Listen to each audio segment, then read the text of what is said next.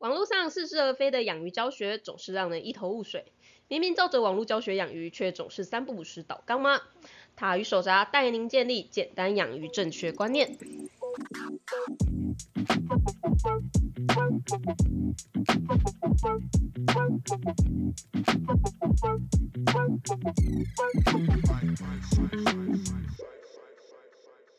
Hello，大家好，我是塔鱼手札的兽医师阿汪，Hello，大家好，我是塔鱼手札的造景师阿喵。欢迎大家来收听我们这一集的水族大大不要听。对，尤其是这一集，我希望水族大大们真的不要听呐、大家应该会有发现，如果有在 follow 塔鱼的粉钻，大家应该会发现我其实很少提到海水缸的事情。是，至于为什么呢？就明明我跟阿喵就是澎湖水族馆出身，其实我们对于海水的经验，现在不一不好说了。但是最一开始的话，我们对于海水的经验可能比淡水还要多。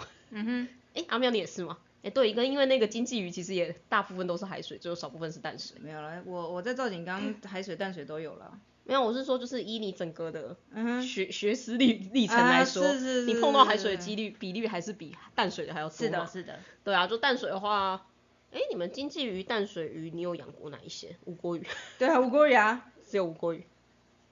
嗯，对。对，因为 好像大部分经济鱼为什么都是海水的？是因嗯为台湾的环境的关系吗？因为养海水只要引海水进来就可以，淡水还要抽地下水，嗯哼，海水比较便宜。对啊。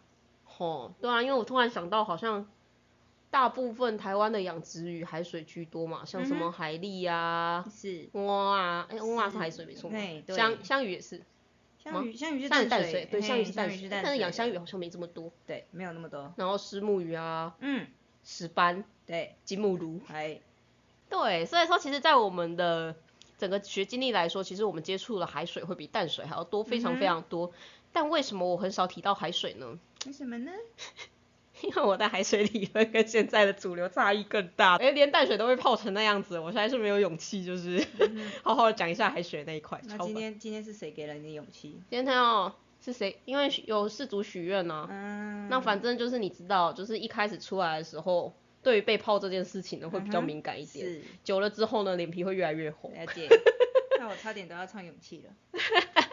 对，所以所以就是呢，今天就来讲一下我从来没有提过，我其实现在在粉钻里面也没有提过，就是关于海水缸的系统设置跟淡水缸到底有什么不一样。啊、不过这边要讲先讲到一件事情，嘿，就这一次啊，四组许愿，嘿他问了我一个很有趣的问题，好，他说啊，像是我们一直在说，就是淡水缸里面有很多就是那种智商税。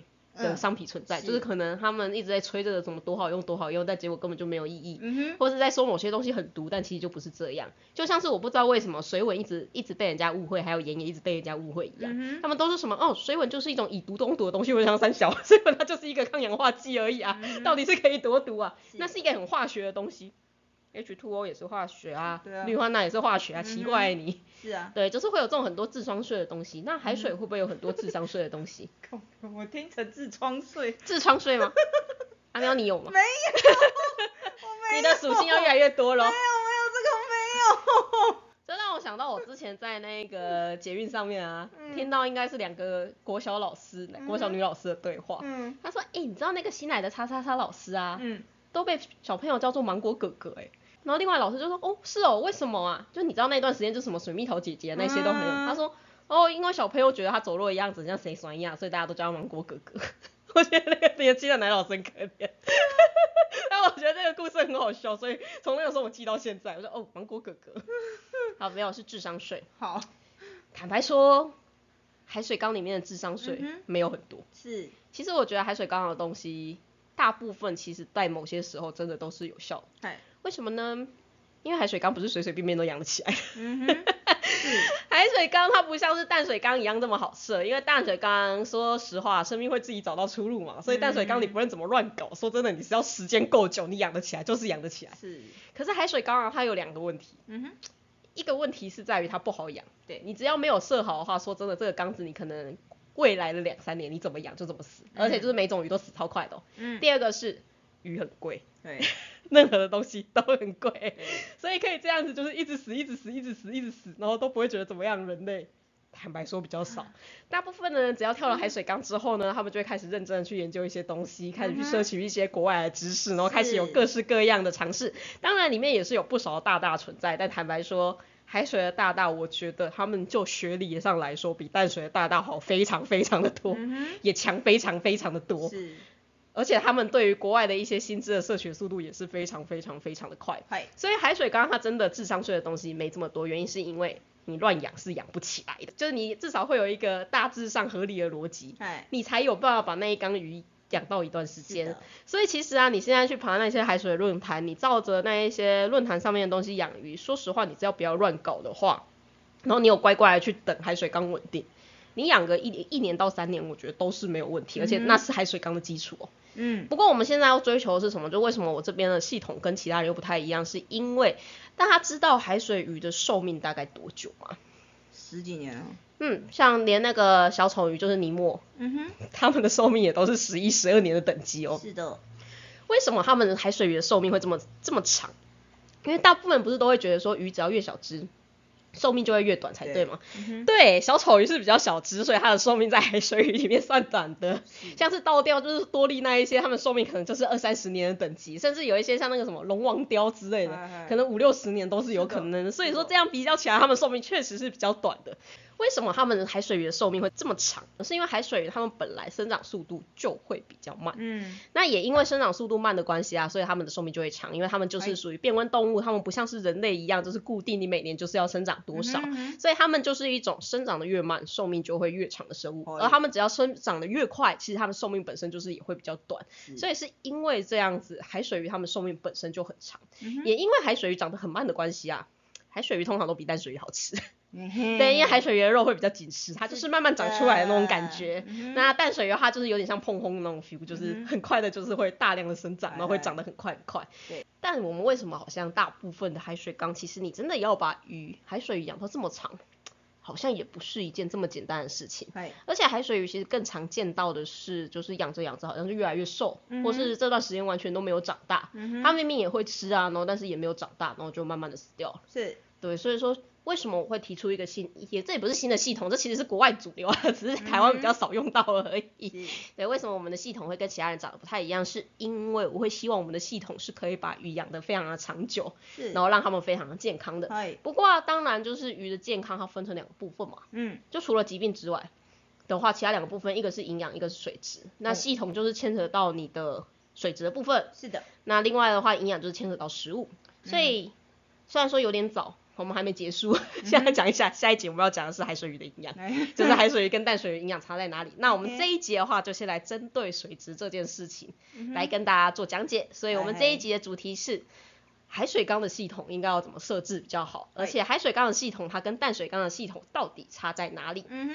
哎，阿喵啊，你刚才有说到说就是你之前的工作啊，嗯，就是造景的部分，你们有用海水的造景，也有用淡水的造景。那海水跟淡水的造景，你们在设置上来说会有什么不一样的地方吗？嗯，不一样的地方啊。嗯，就像是它的系统，就是当然你上面是种水草跟种珊瑚当然是不一样，但是下面的系统配置你会有什么地方就是会不太一样？淡水的话，你就是可能就一个圆筒，然后就里面里面滤材，嗯，就这样。嗯，对。那海水你们会用圆筒吗？海海水用圆筒的，我想想，呃，没有，几乎没有，没有。为什么啊？几我不是几乎是完全，为什么没有？因为我们的缸子 太大到没有办法用圆筒。啊，你们海水缸是多大？哎，你们最小的海水缸多大？四尺。那最大你有用过海水缸？十五尺。十五尺那一缸水体量大概多少啊？嗯。而且十五尺它是底滤缸是不是？对，十五尺是。高度嘞？你是你是说底滤的高度还是？呃，那个主缸的高度。主缸的高度，主缸的高度大概大概是一百一百一百一一百公分吧。人家一百公分，所以你在亲的时候不就很崩溃？嗯，崩溃哦。就像我们上次说的，那个六十公分就已经顶到肚子，那你一百公分顶到哪里？顶到肺。等下为什么会顶到肺？看看更下面吧。这样你不就整个人是挂在上面的意思？好惨哦。嗯哼。你是那种。嗯哼被晒干的鱼干那种感觉。挂住肉。嗯，那宽度呢？宽度，宽度大概是六十公分。六十公分，哇塞，这样子它光是上缸就已经快要三吨了。嘿，加上是下缸，应该上下缸加起来应该三三四吨有吧？算了啦，你自己想想看，你的大洋池都是一千六百吨。是啊。是。对。嗯，很可怕。哦，确实。不过四尺缸如果你要用圆筒，其实勉强也是可以啊，那种大圆筒。不过我记得圆筒好像最大大部分好像都是五尺还六尺而已。嗯哼。十五尺真的没有办法。嗯，没有错。所以大部分你们设海水缸，其实绝大多数都是用底滤。对。那你们之前淡水缸会用底滤吗？用啊，你会啊。那你们这两缸底滤，它在配置上面来说会有什么差距吗？嗯，就淡水的话就是那个那个那个那个那个滤材，滤材跟马达就这样啊。嗯，你们滤材会有什么滤材？淡水淡水滤材就是我们我们只会用那个之前之前只会用那个陶瓷环。嗯，对。前面还有白棉，嗯，白棉就白棉跟陶瓷环。是的。陶瓷环的比例会放多少啊？塞满。海水缸该不会也是台陶瓷环塞满，只是放多了一格放东西而已吧？陶哎，海海水缸反而反而不会塞满呢。哦，是哦。对啊。海水缸你们陶瓷环大概会放多少？顶多放个顶多放个三分之一。三分之一而已啊，三分之一到快到二分之一，没有到二分之一的。哦，所以淡水缸还塞的比较凶一点点。而且你们海水缸有几格是要拿来放蛋白嘛，所以它也不是每一格都会放过滤。但是如果是淡水缸的话，就真的是每一格就是塞好塞满这样子。某个程度上来说没错了，但是真的没有必要到塞好塞满，真的好嗨哦。嗨，没有错。那你们下面就是刚才有说，因为你刚才是说淡水缸它就是只有马达跟滤材哦，那海水缸你们还会装什么？就是 N P 豆豆，嗯，然后有时候会装废石桶，嗯，有时候还有活性炭，嗯，然后还有什么？嗯，蛋白啊，对对对，蛋白，最重要的东西，对对对对，蛋白这样子。那你们会放那个什么低定仪之类的吧？有有一些食物尺内缸有放，比较高级啊，他都可以有钱买食物池，买个低定仪也不难呐，没有错。嗯哼，对，大家有没有发现就是海水的给吸？多了非常非常的多，它不像淡水一样。不过啊，换水频率其实差异也很大。嗯，阿喵，你们之前大缸的淡水缸多久换一次水？一次换多久？大概一个月换一次。海海水海水。我说淡水呢？淡水。哦哦，淡水呢？不好意思啊，淡水。对啊，淡水你多久换一次？淡水没嗯，淡水的话我大概两个不两个礼拜就会换一次。一次换多少？全换啊。对，阿喵一直都是全换。那如果是海水缸呢？嗯，一个一个月。一个月一次，然后一次换三分之一。哦嗯，为什么海水缸换比较少？因为泡海水素很烦嘛。对，这也是一个其中一个。那泡除了就是泡海水说很烦之外，为什么你海水不会一次全换？就其实也不用换到什么，因为你说真的，那绿茶也没有脏到哪里去啊，还那个那个水水质什么的。也没有什么味道，然后鱼也鱼鱼也鱼也都很正常，软体也正常，所以就你说像是我们上个礼拜讲的，就是每个人换水跟洗面的频率本来就是不一样的。是。那就你的经验来说，就是淡水真的，你只要久一点点，可能你两个礼拜以上没换，然后不是全换，它就很容易就是会长一些藻啊，或一些有的没有东西。嗯。但是海水的话，你就算一个月都不换，而且甚甚至你一个月只换三分之一，它们都还是可以维持的很好。超稳定的。那你刚才有提到一件事情，就是你说滤材也不太会脏，所以你是说就是虽然他们两个都是用陶瓷环，嗯，但是可能海水缸的滤材它会比较不容易脏嘛。嗯哼嗯哼，哦是哦。对啊。所以你那个刚才那个塞好塞满的那一个淡水陶瓷环，它其实超容易脏。它真的，它脏的比十五尺缸海水还要夸张好吗？等下你刚才那个，你刚才那个例子里面的淡水缸是多大？五尺。哈，三倍。嗯。是的。但是它就会脏的非常非常快，所以你每次去帮人家清缸的时候，你那些滤材都要洗过。对啊。但是海水你其实十五尺那一缸你几乎没什么在碰。我没什么在碰。好，所以说你就你自己来说，你比较喜欢维护淡水缸还是维护海水缸？就一边要泡一边要泡那个海水素啊，另外一边就是要清比较多东西，两个都很痛苦是不是？都很痛苦。好。嗯，有了海水缸，如果不用换水的话，我就我就很开心，我就可以坐在人家沙发上多坐一下。哦，你好过分哦！哦。还好你现在不在那边工作了。哎，那这样的话，因为你们是造景公司嘛，嗯，海水跟淡水的造景在处理上面，你觉得会有什么不一样？因为像是我们之前有提过淡水的造景嘛，嘿，淡水的造景来说的话，你都会说就是可能石头跟木头要定期拿出来冲一冲、洗一洗啊，然后底沙你要定期的吸啊之类的。嗯，那你海水缸的话会做这件事情吗？海水缸的话反而是还好，就吸个可能就吸个。吸个便便就这样，因为我们是裸底缸。嗯，对。你说就是你海水缸你就不一定会用底沙。嗯嗯，对啊，对，这边再跟大家提醒一下，我们今天讲的海水缸全部都不包含软体的部分，我们只讲 FO 缸，因为嗯珊瑚不是我的强项，珊瑚我只哦知道一点点皮毛而已，嗯那种跟植物混合的东西我实在是 没有这么的了解。嗨，对，所以说就是那一部分我比较不了解，所以今天就是在水质的部分不会特别提到珊瑚的这一块，主要是以 FO 缸，就是所谓的纯鱼缸为主。对，好，那我们再继续。嗯所以你像是海水缸，因为海水缸你们都会用那种珊瑚石下去造景，嗯哼，所以你用那种珊瑚石下去造景的情况之下，你珊瑚石应该会很容易卡一些脏东西才对啊，因为它。嗯大家如果有看过海水缸造景，如果没有没关系，你只要打海水缸造景，你就会发现它就是一大个、一大堆的石头堆起来的一座山。嗨，那你可以想象的是，我们之前在淡水不是一直跟大家说不要用石井，不要用石井，不要用石井吗？因为用石井的话，你中间会卡超级无敌多的脏东西。对，那为什么海水缸它已经堆了这么多的石头，但它明明也会卡很多脏东西，但是你却不太会理它，你只会就是抽底部的那一些渣渣呢？因为海水缸这么，就是因我们的海水缸都这么超超级大，然后我们一定会放造浪，嗯，对，可是放造浪一定也会有一些角落是死角吹不到，因为毕竟它是石头造景嘛。就我们一直在说石头造景，它就是很容易挡水流。嗯哼，那为什么你不会去清洁这些石头的？就你也不会想要把它拿起来，把它刷一刷、冲一冲之类的。因为你有一些鱼，你一定会养鱼，你也会养虾，嗯，那他们都会在那些洞里面钻啊，然后干嘛的啊，啄啊，那这样说的话，我如果石景嗯缸就是淡水的，这样去养那些鱼跟虾，难道不行吗？淡水的话，嗯，淡水的话你很难去，因为因为郭老师，因为应该是这么说，就是那个郭老师跟那个一般青龙石那些的构造不太一样，怎么样的不一样？就是郭老师他比较像是那种，那各位同学，郭老师就是死掉的珊瑚石，它是一样的，只是别称而已。谢谢对。对对，它那个它那个孔洞啊、孔隙啊会比较多，然后造型的话也会比较像是。比较像是木头，你知道吗？就是嗯它可以堆叠、堆叠在一起，然后其实也不不会像一般人家看到青龙石这么的容易卡几堆微博诶。古老石超容易卡东西的，它上面的缝隙超多。如果你这样说的话，我用火山龙眼不是更好？但我们一直在跟大家说不要用火山龙眼，因为火山龙眼很容易卡脏脏。对，你会觉得这一点说不过去吗？这个这个我我该怎么？大家有没有发？现这一集阿喵阿喵 阿喵有一点宕机了？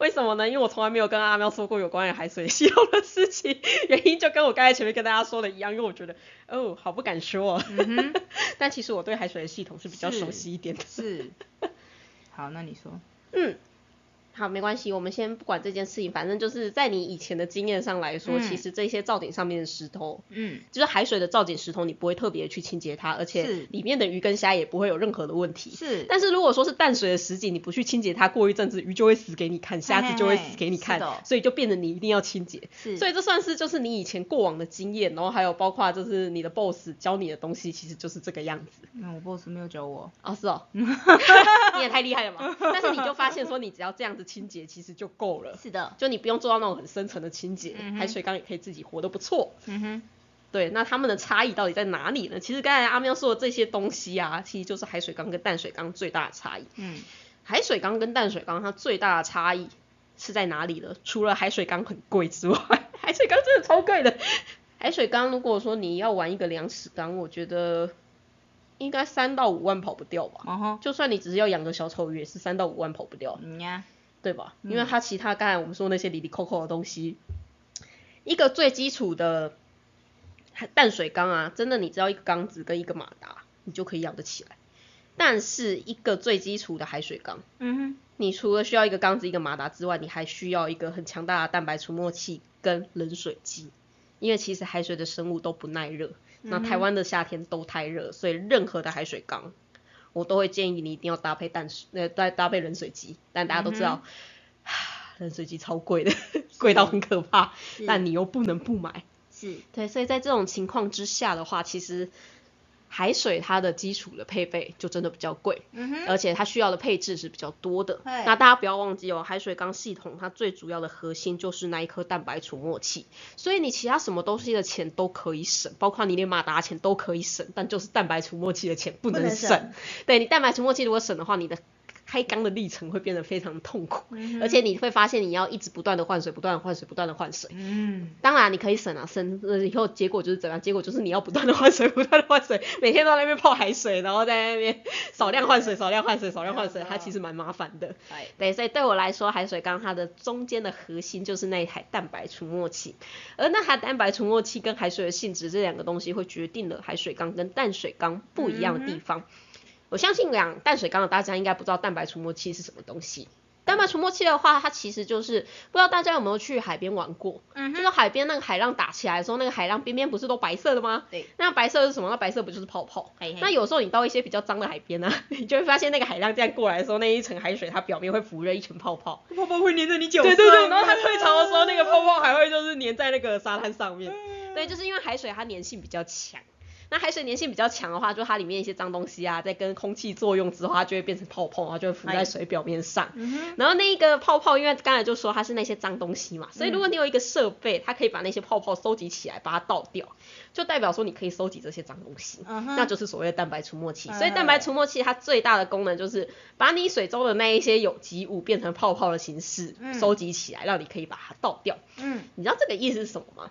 这个意思就是说，你海水缸里面的脏污，在它被细菌分解之前，它就会被移出你的缸体之外了。所以代表的是什么？海水缸里面的细菌的数量，假如说你是以同样的有机物来说，嗯海水缸的配备，它的细菌的数量会比淡水缸还要少，非常非常的多。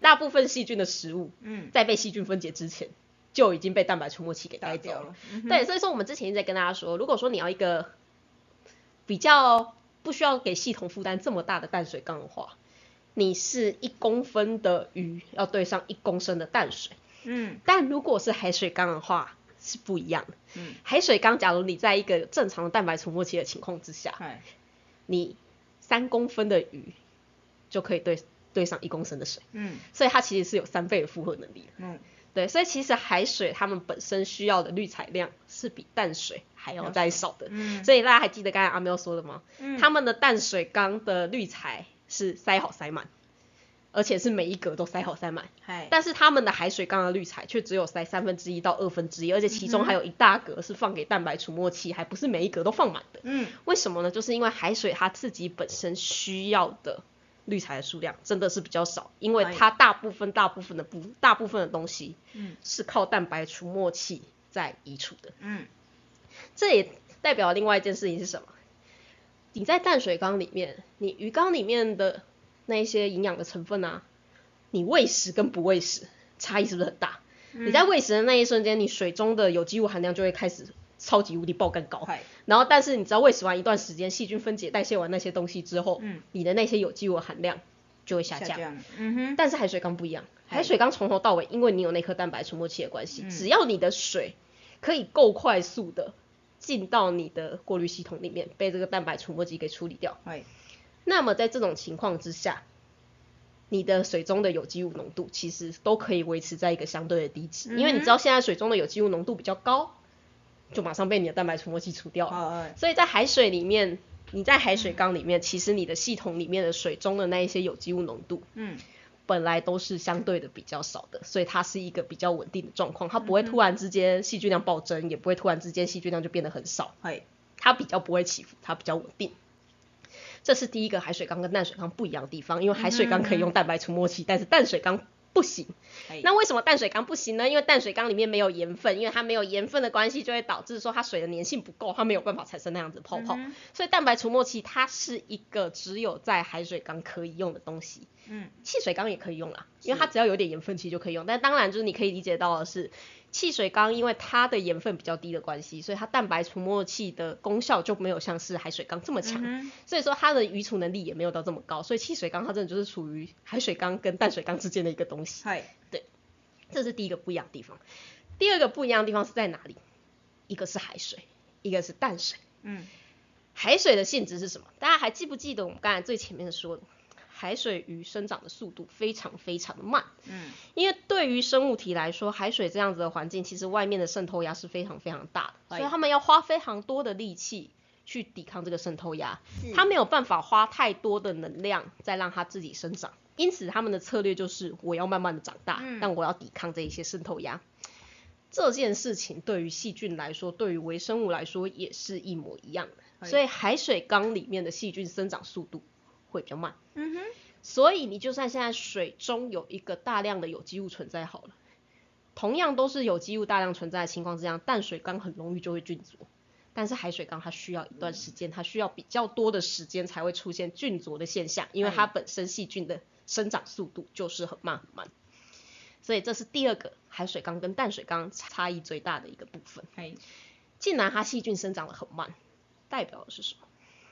代表的意思就是你不能够太长的去清洗滤材或去动你的鱼缸里面的任何的东西，因为你只要一动，可能你会发现你的海水缸马上系统就不稳定，它氨氮就突然之间开始爆。所以海水缸你需要的是你一开始的配置你就要做好。你就是不能让它有太多的地方会卡非常非常多的脏，偶尔一些地方卡是没有问题的哦，一些微小的地方卡是没有问题的，因为海水它长得很慢很慢的关系，所以呢，它的那一些菌虫，它也不会突然之间就是变成大量的那一些。致病菌，嗯，就会突然大量的产生，也不会，它就是一切都是慢慢来，一切都是慢慢来的，对，所以说在海水缸，其实你不用担心那一些可能会卡脏东西的地方，你就让它是卡脏东西，它就是可以一直维持很稳定的卡脏东西，是干净的地方，它就一直很稳定的干净，你只要不要让你的海水缸的配置变成它每个角落都在卡脏东西。嗯，这样子其实就好了，因为大家可以想一下，其实海水缸它的意思就是模拟野外的珊瑚礁环境嘛。哎那珊瑚礁是一个什么样的地方？珊瑚礁它就是一个像刚才阿喵说的一样，它就是各种石头这样子堆砌起来的东西。嗯。所以大家觉得珊瑚礁那个区域，它有可能每个地方都很干净吗？不可能。不可能啊，它一定是有些地方也是会堆比较多脏东西，甚至会有一点尘埃上去。但有些地方它就会很干净。对。所以其实那就是一个模仿自然的一个状况。嗯。所以跟淡水缸比起来，为什么淡水缸我们不希望有这么多卡脏东西的地方？因为淡水缸的细菌长超快，长非常快，所以你只要有长卡脏东西的地方很多，它们就会开始在短时间之内大量复制成一个非常可怕的状况。对，所以说你就是会变成没有办法控制这一切事情的发生。嗯，那对于来说，一个突然之间变得很大量的致病菌，它就是会造成鱼只的感染。是，但是在海水缸，因为细菌也是很慢。所以细菌很慢，它虽然说那边卡了脏东西，有一些坏菌，它开始慢慢的长大，但因为它也是慢慢的长大，然后它在长大的过程当中，可能就会不小心被蛋白除膜器带走，或者是因为它长大速度很慢，所以你的鱼其实也是可以慢慢的去适应这一切事情，所以它也不会造成太严重的感染。所以这是为什么淡水缸跟海水缸它在造景上面的清洁来说，我们会是完全不一样的建议。海水缸你就是。每次洗的时候，你稍微抽一下你抽得到的地方，把它弄干净就好了。其他地方那些有稍微有点脏没关系，你只要放一些可以偶尔去扰动它的小生物，像是那个不论是海胆啊、海参啊，然后还是什么虾子啊之类，反正他们会在没事那边爬一爬、走一走、亲一亲，其实这样子就已经足够了。对，所以你就不用这么去担心那一些小地方。这是第一个海水缸跟淡水缸不一样的地方，也就是你造景上的清洁，你不用到这么这么的。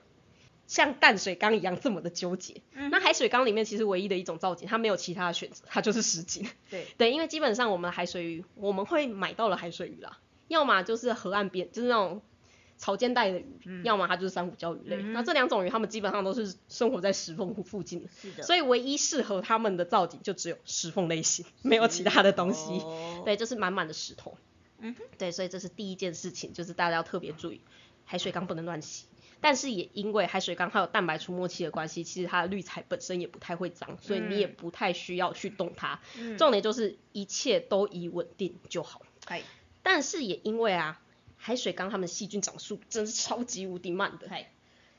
所以海水缸要养海水缸的各位，请大家冷静，然后并且耐心的等候，千万不要想着要急着禁鱼，这会是海水缸的一个最大的大。最大最大的禁忌就是你要养海水缸，你就要有心理准备，你光是开缸可能就要三个月以上。是，对。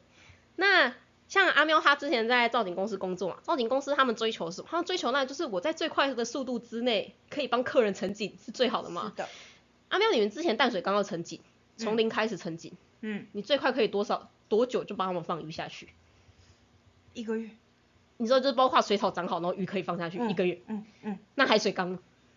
海水缸至少要至少要三四三四个月啊！你说真的要到成景，已经完成到最后的话，至少对啊，差不多四四五四五个月嘛，嗯就你看，就是连阿喵他们的公司都是这样，他们是希望越快成景越好的公司，都至少需要四五个月以上，你才有办法到真的把鱼全部放进去，然后里面的软体什么都长得很好的情嗯况之下，为什么是这样？就是因为海水长超慢的，嗯所以海水你光是开缸，像淡水，如果你开缸来说好了。如果你只是希望氨氮归零的话，有的时候你消化性欲加下去，两三天以后你就可以放了。是的，海水缸的细菌快到的程度是这样。嗯但如果海水缸，海水缸另外的最大的问题是在于，海水它就是一个碱性的水，嘿，碱性的水里面氨氮它就会变成一个很毒的东西，所以你千万不可以在水中产生任何一点点的氨氮，所以你一定要让那个消化去细菌长好之后，是的，你才有办法放下去。你就就算你加入了市售的消化细菌好，在海水缸里面，其实常常你开缸要需要到一个月都还是有可能的，嗯那已经算是快了，因为原本你可能会需要两三个月。对，所以说海水缸有一个很重要的重点是，大家一定要有耐心，你就是要好好的去监测氨氮，嗯，因为海水缸里面是不能有任何氨氮，任何一点点氨氮都会让你的鱼死得很惨，所以千万不可以用养淡水缸的概念去养海水缸啊！淡水缸你可能会觉得放下去没差，我只要多换水就好。我跟你说，海水缸那个氨氮产生的速度不是你多换水就可以解决的事情，呃除非你有办法像是澎湖水族馆那样子 always 的开水溢流，那就另当别论。但除非你家住海边，不然不可能啊。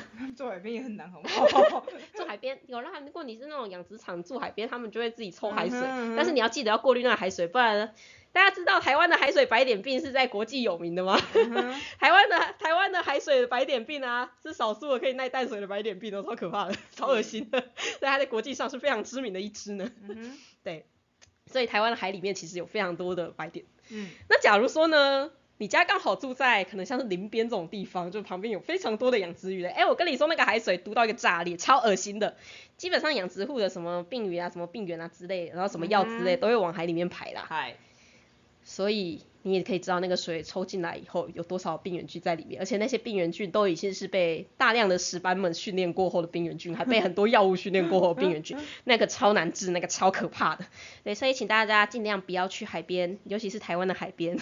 捞海水来用，那其实有一点点可怕。说实话，我还是会建议大家，如果要养海水的话，虽然海水素比较贵，但至少它比较干净。安全啊，比较安全。那如果说你真的要用天然的海水，不是不行，你要先消毒过。嗯哼，天然海水有一个最直接的消毒方式，你直接把漂白水倒下去，直接让它作用个两到三天之后，你要作用到什么程度？作用到你放了一天之后，漂白水还是有味道。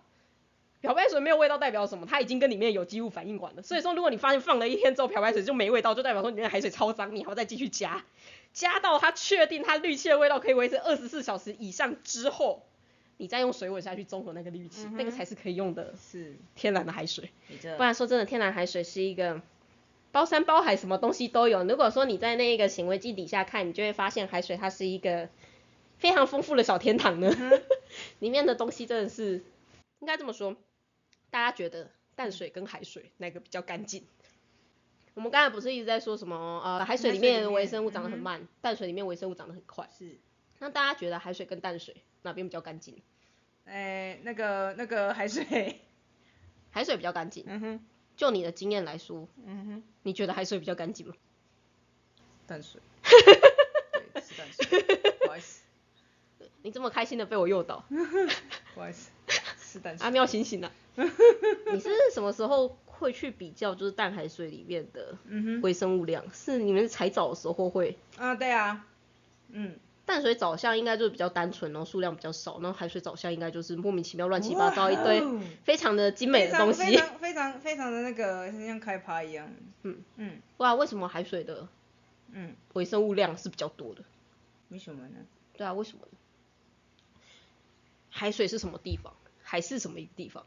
淡水里面的所有东西都会汇集到海里面去，嗯 所以海是一个超级无敌营养的地方。尤其是大家有没有经历过那个下完大雨之后跑去海边，妈的超脏的。下完大雨之后，如果你去跑去海边，你会发现海边的泡泡是黄色的，超恶心。因为就是陆地上所有的营养盐啊，什么东西其实都会往海里面冲。然后再加上说，其实海里面像大家都知道珊瑚礁嘛，大家应该有听过一个话，就是珊瑚礁就有点像是海底的亚马逊森林，它就是一个生物多样性非常多，而且生物量非常高的一个地方，它就是一个类似于都市的地方。哎大家觉得都市地方会产生比较多垃圾，还是乡村会产生比较多垃圾呢？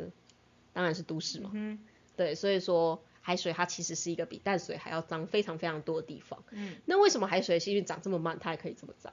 嗯，海水都已经那些细菌都已经长多久了，它又不是一个全新的地方，又不是你的鱼缸里面是一个全新的地方，它那些都是千年老妖怪等级的。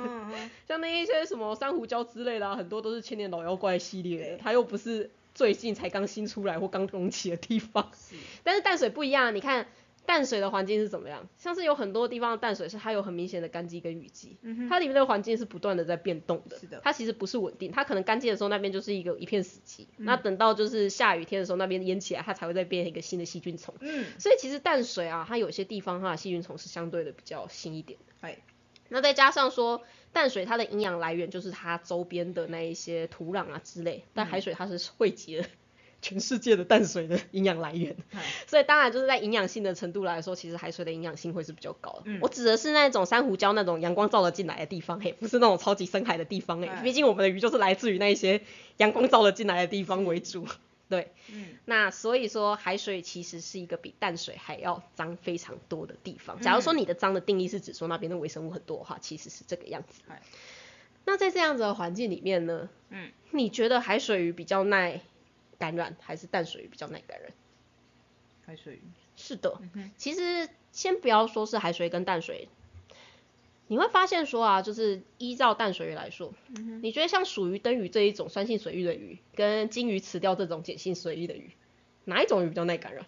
那是石雕跟金鱼，嗯，对，所以就是说真的，因为碱性环境里面，其实应该是这么说，酸性环境里面啊，其实细菌很难生存，嗯所以酸酸性水域里面的细菌量其实是非常非常少，所以这是为什么这一些鱼只它们没有办法耐受环境里面很多脏污的原因，嗯这也是为什么我们在淡水缸我们必须要认真的去清洁它的原因。是，但是海水不一样，嗯。海水它本身微生物量就高，所以海水他们其实海水鱼它们耐脏的能力是非常非常强大，嗯，而且那些海水鱼三不五时就在一些很脏的地方在那边捡东西吃，也都不一定会出事。对，所以他们本来在演化的过程当中，他们已经跟这一些细菌是已经属于共存很久的状况。但大家不要忘记一件事情，海水它是一个生物多样性非常高的地方，所以它可能确实环境里面的细菌，如果说你是以致病菌的量来说，它可能是高的。但是它种类是多的，嗯哼所以它不会有那种突然之间单一一种病原菌大量爆发的那种情况。所以如果你是单一种病原菌突然大量爆发，那你的海水鱼还是会出事。嗯但是在什么细菌都来一点的情况之下，你的海水鱼是不会有事。那我们要怎么样在鱼缸里面达到让你的海水鱼是什么病原菌都来一点？所以虽然有点脏，但是什么病原菌都来一点状况，它就是稳定啊。嗯所以海水缸，海水缸它最重要的东西就是你要稳定，你要给它时间，你要等它，就是你要等它到氨氮完全归零之后，你才可以开始放入第一批比较耐命的生物。那这一批比较耐命的生物放进去之后呢，你至少还要再等它个一个月，你确定一切东西都稳定，你这些很耐命的生物也有在长大，你才能放入第二批。那对于某一些对于环境的抵抗力没这么强的鱼种，像是石美人、盖茨鱼类，或者是像是蝴蝶鱼这一种本来皮比较幼的，就比较容易被细菌感染的这些鱼只来说，外国人有一个建议点，叫做你的缸至少要开了八个月到十二个月之后，你才能放入第一只的石美人或蝴蝶鱼。因为你太早放的话，你会发现它们很容易猝死，很容易被感染，很容易养不起来。嗯为什么？就是因为海水缸的重点就是稳定，你不要动它，你不要每次去洗滤材。嗨对，这会是它最大的一个重点。而且因为它的滤材需要量没有这么多，所以其实你需要放的滤材量是非常非常少的。你真的需要的是一台非常强大的蛋白除沫器。所以真正的海水缸的配置是怎么样？海水缸真的确实大部分是底滤没有错。为什么它是底滤？干嘛？怎么了？需要配备一台阿喵吗？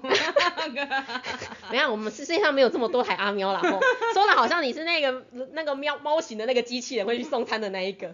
哎、你知道那个猫型的机器人啊？如果说你摸它太多次的话，它会生气。真假的？对，它会叫你不要吵它，就不要不要妨碍它工作，它会害羞之类的。我也会哦。对，所以说其实真正的配置是为什么他们用底滤？因为底滤才能放一台很大台的蛋白除沫器不然说真的，光是那种外挂型的蛋白除沫器啊，它的体积就会有限。那内置型的蛋白除沫器其实不是不行，但很多人会嫌它丑，嗯 所以大部分大部分的海水缸为什么它是底滤，其实是为了放那一台很大台的蛋白除沫器。那蛋白除沫器之后呢，其实它就只是一点点滤材，甚至有些人就直接用澡缸，或者直接把一堆活石堆在那边都有，但它其实不会去追求它的培菌面积或什么之类。重点是它就是有一个小小的过滤器。它就是有一个小小的培菌面积，这样就够。剩下的培菌在哪里？剩下的培菌在你主缸上面的那一些珊瑚石。嗯，珊瑚石是什么？珊瑚石就是死掉的珊瑚礁。嗯珊瑚是什么？它是生物，所以珊瑚石里面它其实有非常非常多的孔隙是互相通的。嗯因为珊瑚必须要透过这些孔隙去交换自己体内的那些营养，它们其实就是一个活生生的生物。所以珊瑚石它本身就是一个很好的培菌空间。那再加上你为了养海水鱼，这些海水鱼几乎应该不会有人想要去养一群虱目鱼在在鱼缸里面吧？那个画面好恶心哦。不舒服。诶，大家知道虱目鱼最大可以长到多少吗？虱目鱼最大可以长到两公尺哦，嗯哼，超恶心的。不舒服啊。大部分大部分我们喜欢的那种很漂亮的海水鱼系列，它们都需要岩洞，所以我们会堆砌大量的珊瑚礁石，嗯然后去制造出那个岩洞来，让它们可以钻。所以基于动物福利的概念，拜托大家，你一定要给你们家的海水鱼有足够多多的石洞。嗯而且有一个很重要的东西，来阿喵，嗯，珊瑚石的造景有什么需要注意的地方？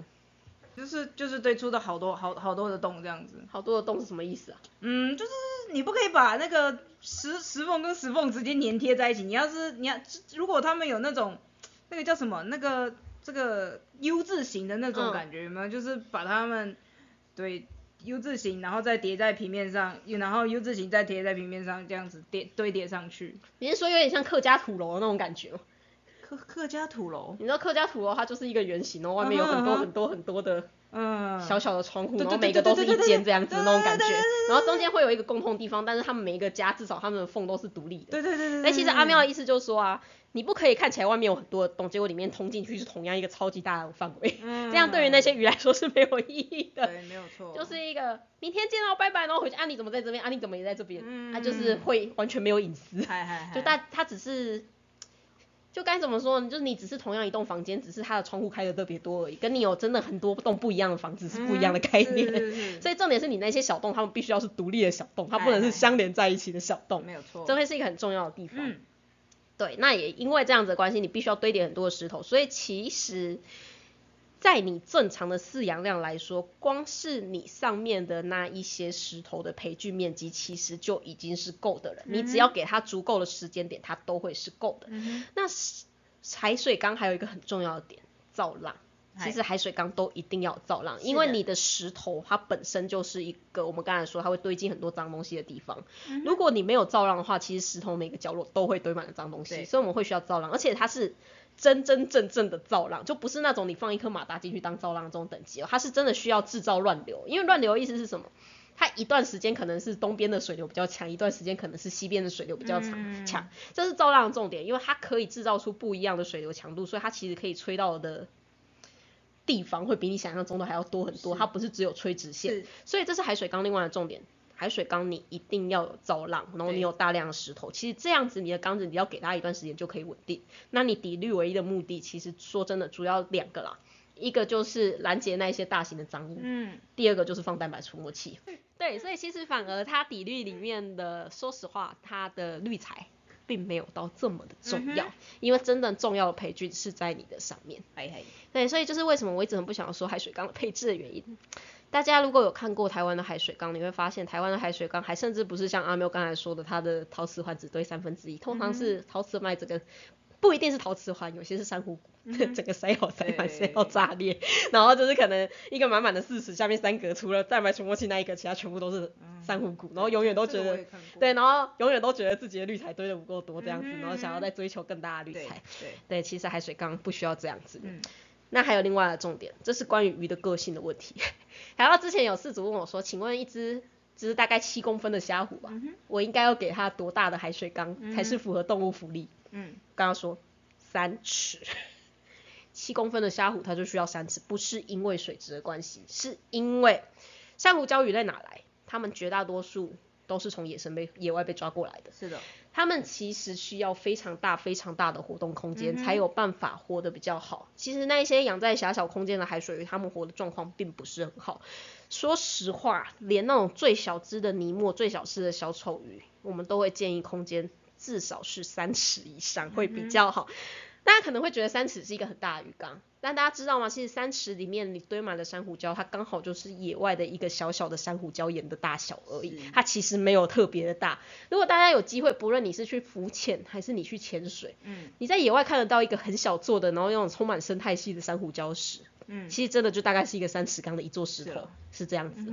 一个两尺缸那个叫做路边不小心掉下来一坨小渣渣而已，那真的不能够叫做一个单独的活动空间，你知道吗？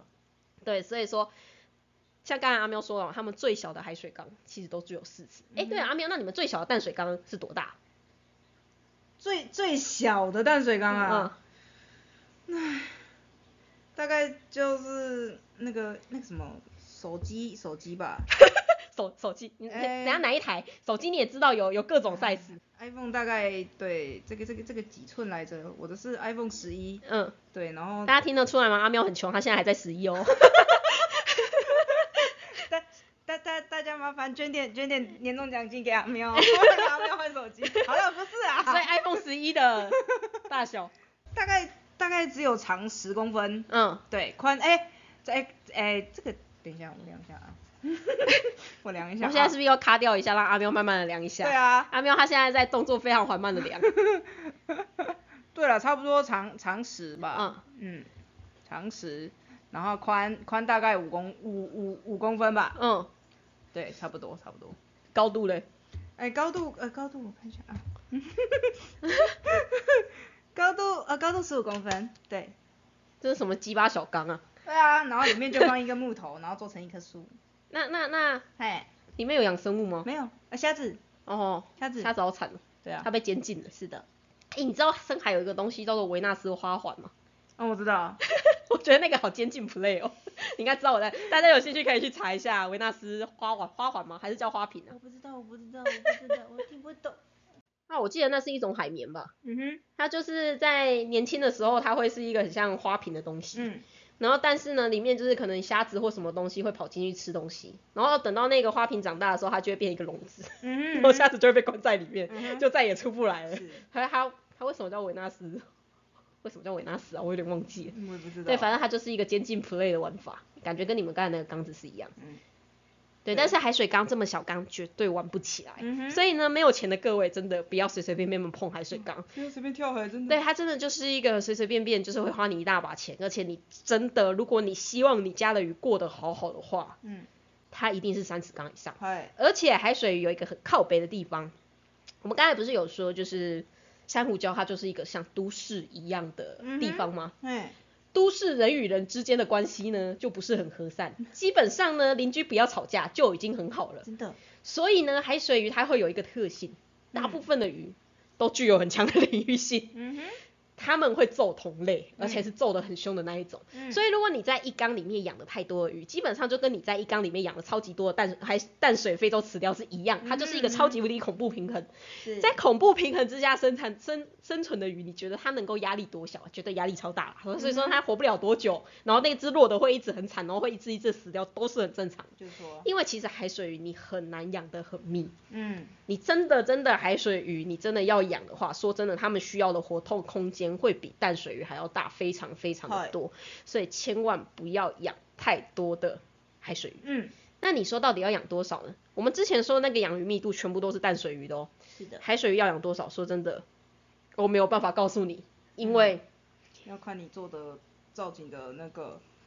还有你的缸子的大小，还要看海水鱼的个性。海水鱼饲养超吃个性，没错。你知道有些海水鱼它真的很王八蛋，它就是身体太强健了，以至于它会揍翻所有它看到的人。嗯。那有一些它就是很温和，它就是可以跟所有人共存。对。所以这一部分再加上啦，我觉得海水鱼比较有个性。海水鱼它们的个性比淡水鱼还要强烈多。淡水鱼有很多都是谁都好，谁样都可以，反正它只要不会被吃掉，它一切都都会很安稳的，非常比较温顺的民族。是的。对，有点像是那种乡下人的那种感觉，就是呆呆笨笨，然后容易被诈骗。可是他至少不会对你做出什么非常强烈的攻击性行为这样子。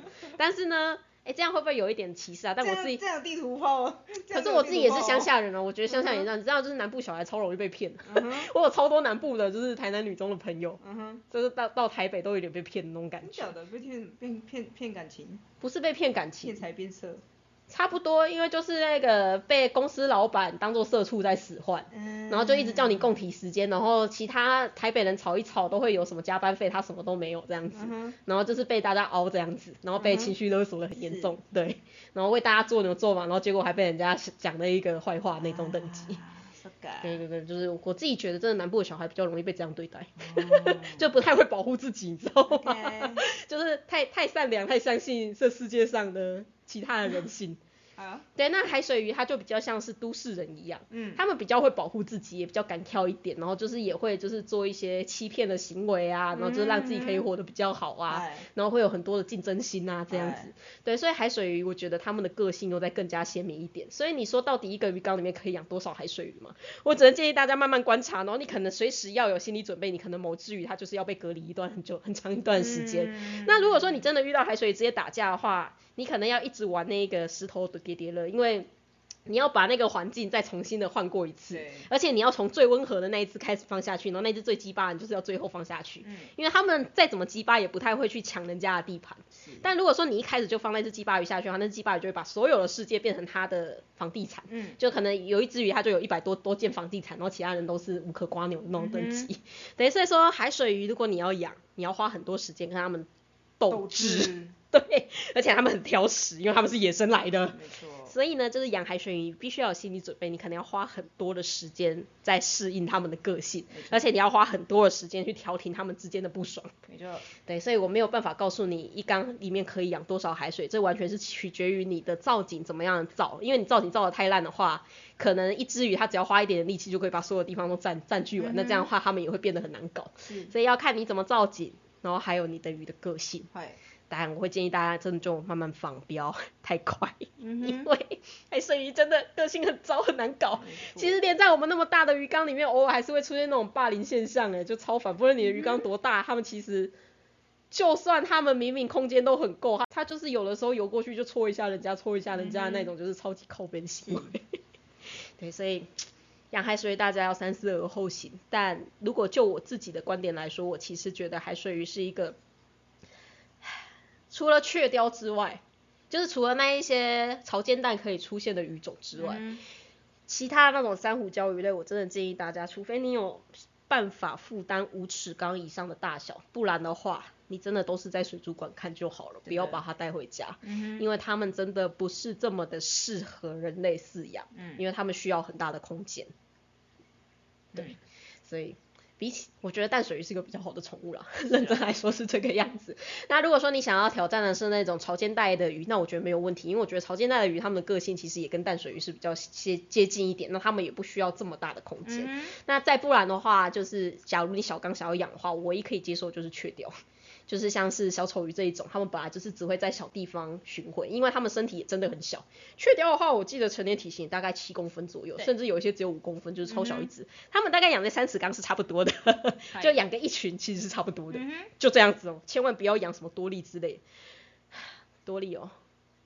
大家知道，其实珊瑚礁跟珊瑚礁之间，他们真的就是不同的都市嘛，有点像是这个珊瑚礁是台北市，另外的珊珊瑚礁可能是新竹市，在另外珊瑚礁它可能就是屏东市那种概念。那这些鱼呢，它们其实日常就会在这个不同的都市之间来来回回的游动。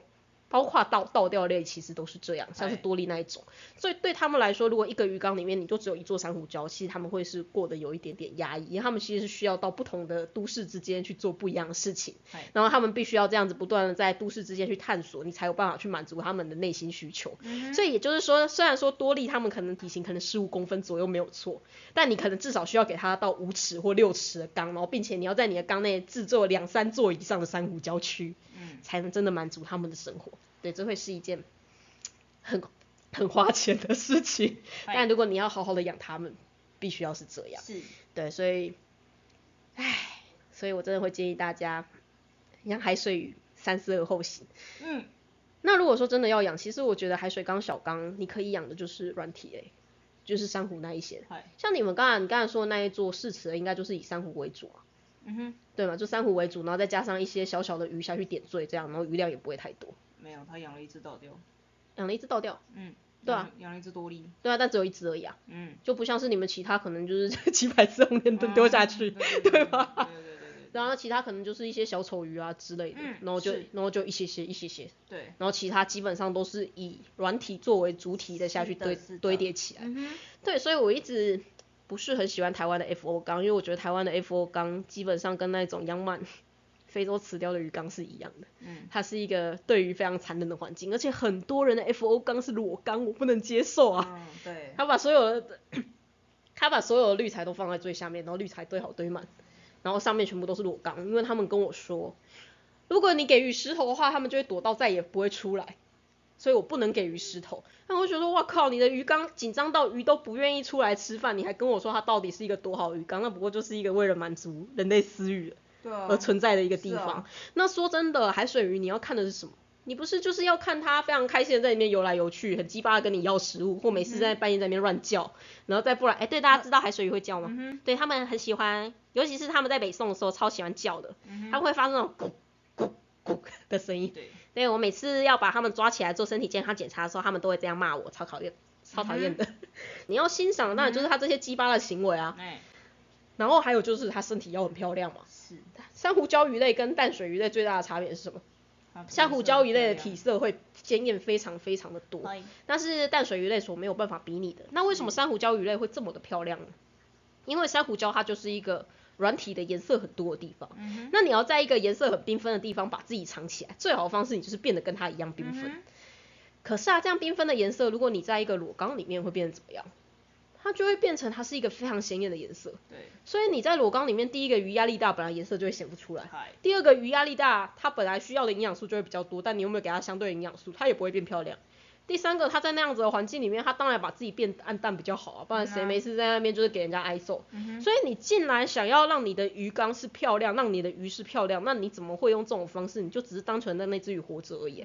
而且因为海水鱼长很慢，长很慢的意思是什么？你就算营养缺乏，它就算压力超级无敌大，你随随便便也可以养到一到两一到三年，绝对会养的比淡水鱼还要久，因为它们本身代谢就比较慢。就像是你在低温里面饲养淡水鱼的话，它们其实对于这一些营养缺乏也可以耐受的比较久，是一样的概念。唉，所以为什么台湾的海水鱼可以养到一到三年呢？其实它就只是。鱼的状况不太好，其实他们随随便便也可以撑到一到三年。苟延残喘的。对啊，它就会慢慢的消瘦，慢慢的消瘦，然后你就会觉得养了一到三年，就觉得自己好像会了。但其实海水鱼，你真的说你要会养海水鱼，其实真的需要十年以上的时间的，说实话。对，就你一缸真的需要养到十年以上，它才有可能是，你真的才能够好好的养好它。对。那最后呢，我们再讲到一个海水鱼啊。为什么我们刚才说它一定需要冷水机？嗯，我难道说没有办法像是淡水鱼一样？因为像淡水鱼，我们之前有说，如果说你真的台湾夏天很热，那你只要多给它补充一些维生素，然后你多换水，这样子的话，它至少可以撑过这个夏天。虽然它表现可能不会太好，但它至少不会有任何太明显的问题。但为什么海水不行？因为呢，海水它里面有盐度，而盐度呢，它会让水中的溶氧量变得很低。嗯。但是绝大多数的珊瑚礁鱼类，它们都需要高溶氧，所以当你水温太高的时候，其实你水中不论你怎么样的打气，不论你给它多少的打气，它最高溶氧就是那样子而已。所以说，海水鱼它不能够高温，是因为水中的溶氧量会变得太少。那水中的溶氧量变得太少，再加上你环境本身细菌量又多的情况之下，会怎么样？鱼就会细菌感染，而且那一些细菌呢，它们也需要氧气，所以那些细菌它可能也会变得有点糟糕，细菌的状况没有这么好，所以这是为什么海水缸你一定要冷水机，而且你水温大概就是二十五度左右，不能左右，你不能再高，因为你需要维持你环境里面的细菌它是稳定的，你必须要维持你鱼缸里面的鱼是有办法呼吸的。所以海水缸的系统，它是基于因为海水里面的细菌的生长速度实在是很慢很慢，然后再基于因为你有蛋白除沫期的关系，所以其实你海水缸的系统配置会跟淡水缸是完全不一样的。那我们最后就来总结一下，到底海水缸的配置跟淡水缸有哪几个地方不一样？第一个是海水缸，你一定要有蛋白除沫器，那会是你最重要的东西。第二个是你海水缸里面的滤材其实不用像是淡水缸这么多，但是你海水缸的主缸里面。它必须要有足够多的石头，而且你必须要有一个造浪，那你的主要培育面积会是在那边。那你底部要不要铺沙呢？其实可铺可铺可不铺，我觉得这个倒是无所谓。那假如说你有铺沙的话，我会建议大家一定要养海参，或者是一些清清底的那个虾虎下去去维持你的鱼缸的整洁。是的，对它。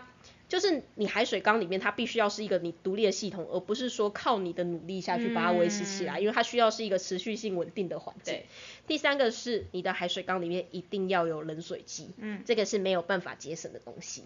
所以对我来说，其实海水缸的系统跟淡水缸的系统在这个部分会完全非常大差异。是的。那虽然说我们这一集有点长，但是我最后还想跟大家说一件事情：海水缸的培菌，就是海水缸到底要怎么开缸。海水缸的开缸，它跟淡水缸来说有一个做法会不太一样，因为海水缸里面啊，其实那一些不论是腐生细菌还是什么，你都需要有一段时间让它去慢慢的培养起来。但是那些腐生细菌呢，大家不要忘记，你放了怎么样的生物，怎么样的条件，就会长出怎么样的腐生细菌。那些腐生细菌一定是等到你放鱼或放其他的软体之后才会开始培养。所以一开始我们的海水缸我们要培养的细菌是什么？很纯粹的就是消化细菌。所以海水缸它在开缸的时候，其实有一个做法，大家可以试试看。你不用去加什么饲料，不用去加什么尿，不用去加什么。你知道我前几天还有饲主跟我说，他以前开缸是用尿开缸哦，超震惊的。对，然后也不用去加什么豆浆，也不用去加什么死蛤蜊，因为我们要的海水缸里面这些东西什么？我们要的其实就是氨而已。嗯。那海水缸里面除了鱼会产生有机物以外，还有另外很重要的东西会产生有机物，藻类。嗯哼，所以海水缸你开缸，其实你要做的是两件事情。第一件事情就是你未来灯要怎么开，你现在就怎么开，因为我就是要让那些藻类长出来，嗯，让那些藻类长出来，然后藻类再死掉，然后最后就会长出盖藻。为什么我会需要这些盖藻？因为那就是藻向自己这一部分的稳定。海水缸的重点就是稳定。嗯，第二个是我需要长出来的东西叫做消化细菌。消化细菌的食物是什么？就是氨氮。所以你海水缸开缸的时候，你要加的东西是什么？其实比起加刚才说的那些东西，我会更建议大家，你就直接加氯化铵，也就是化学性的氨。你把你水中的氨浓度直接调到一 ppm，然后你再定期的下去测。你只要发现你水中的氨浓度它会开始往下降归零，归零的那一天，你再把氨浓度补到一 ppm。你只要发现有哪一天这个一 ppm 的氨可以很快速的，大概在一天之内就直接归零，就代表说。你可以开始放你的第一批生物了，因为至少再怎么样说，你海水里面最毒的那个氨氮不会因不会因为你的生物的关系就快速的上升，而且这种方式你可以培养出最纯的消化细菌。那你等到放那其他的那一些有机那一些腐生菌呢，就是靠你放下去的生物再去另外的培养。所以大家要记得哦，海水缸你就是要有心理准备，它就是要等。你的氨氮通常这个氨这个消化细菌要长出来，大概会需要一个月。接着你放了第二批生物，那些腐生细菌要真的长到稳定，两到三个月。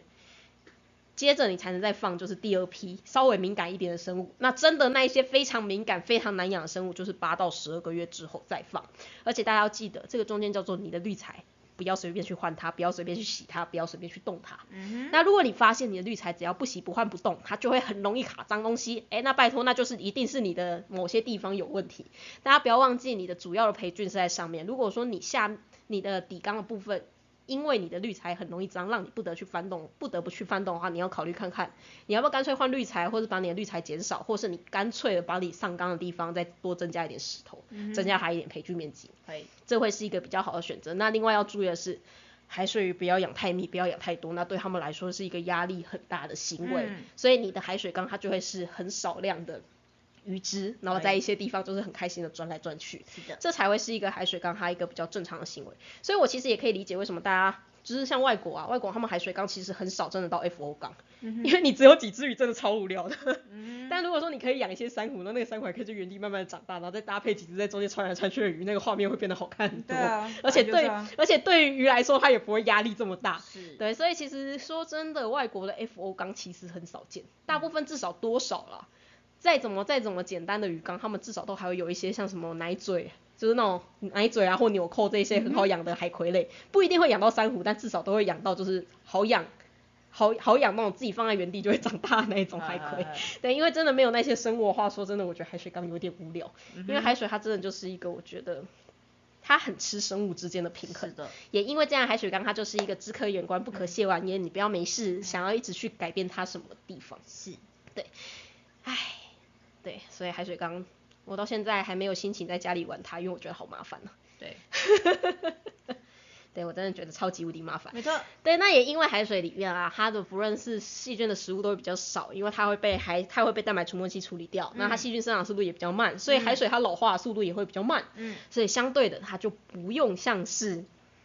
你的淡水缸一样这么常换水，因为它本身里面细菌活跃的程度就是没有这么高。它虽然说细菌的数量确实是多的，但它里面的细菌的活跃性并没有像是淡水缸这么的强烈。嗯，对，所以说它的水因为老化的比较慢，所以你相对的可以越慢的下去换水。所以为什么你不用这么常换水，其实也是因为这个原因。但不是代表你不用换水哦，请乖乖的换水，谢谢。只是它的频率会比较低一点。所以认真来说啊，其实如果说你的海水缸已经养了超过一年以上，说实话，我觉得海水缸的稳定度会比淡水缸还要高，非常非常的多。它其实维护上来说，其实会比淡水缸还要简单。它难的就是你一开始的调停他们之间的关系，然后以及一开始的等待的那段时间，还有一开始你花的那一笔钱。对，其实对我来说，如果你认真要问海水缸跟淡水缸哪个比较好养的话，假如不考虑钱财跟不考虑时间，说真的，我觉得海水缸好养很多。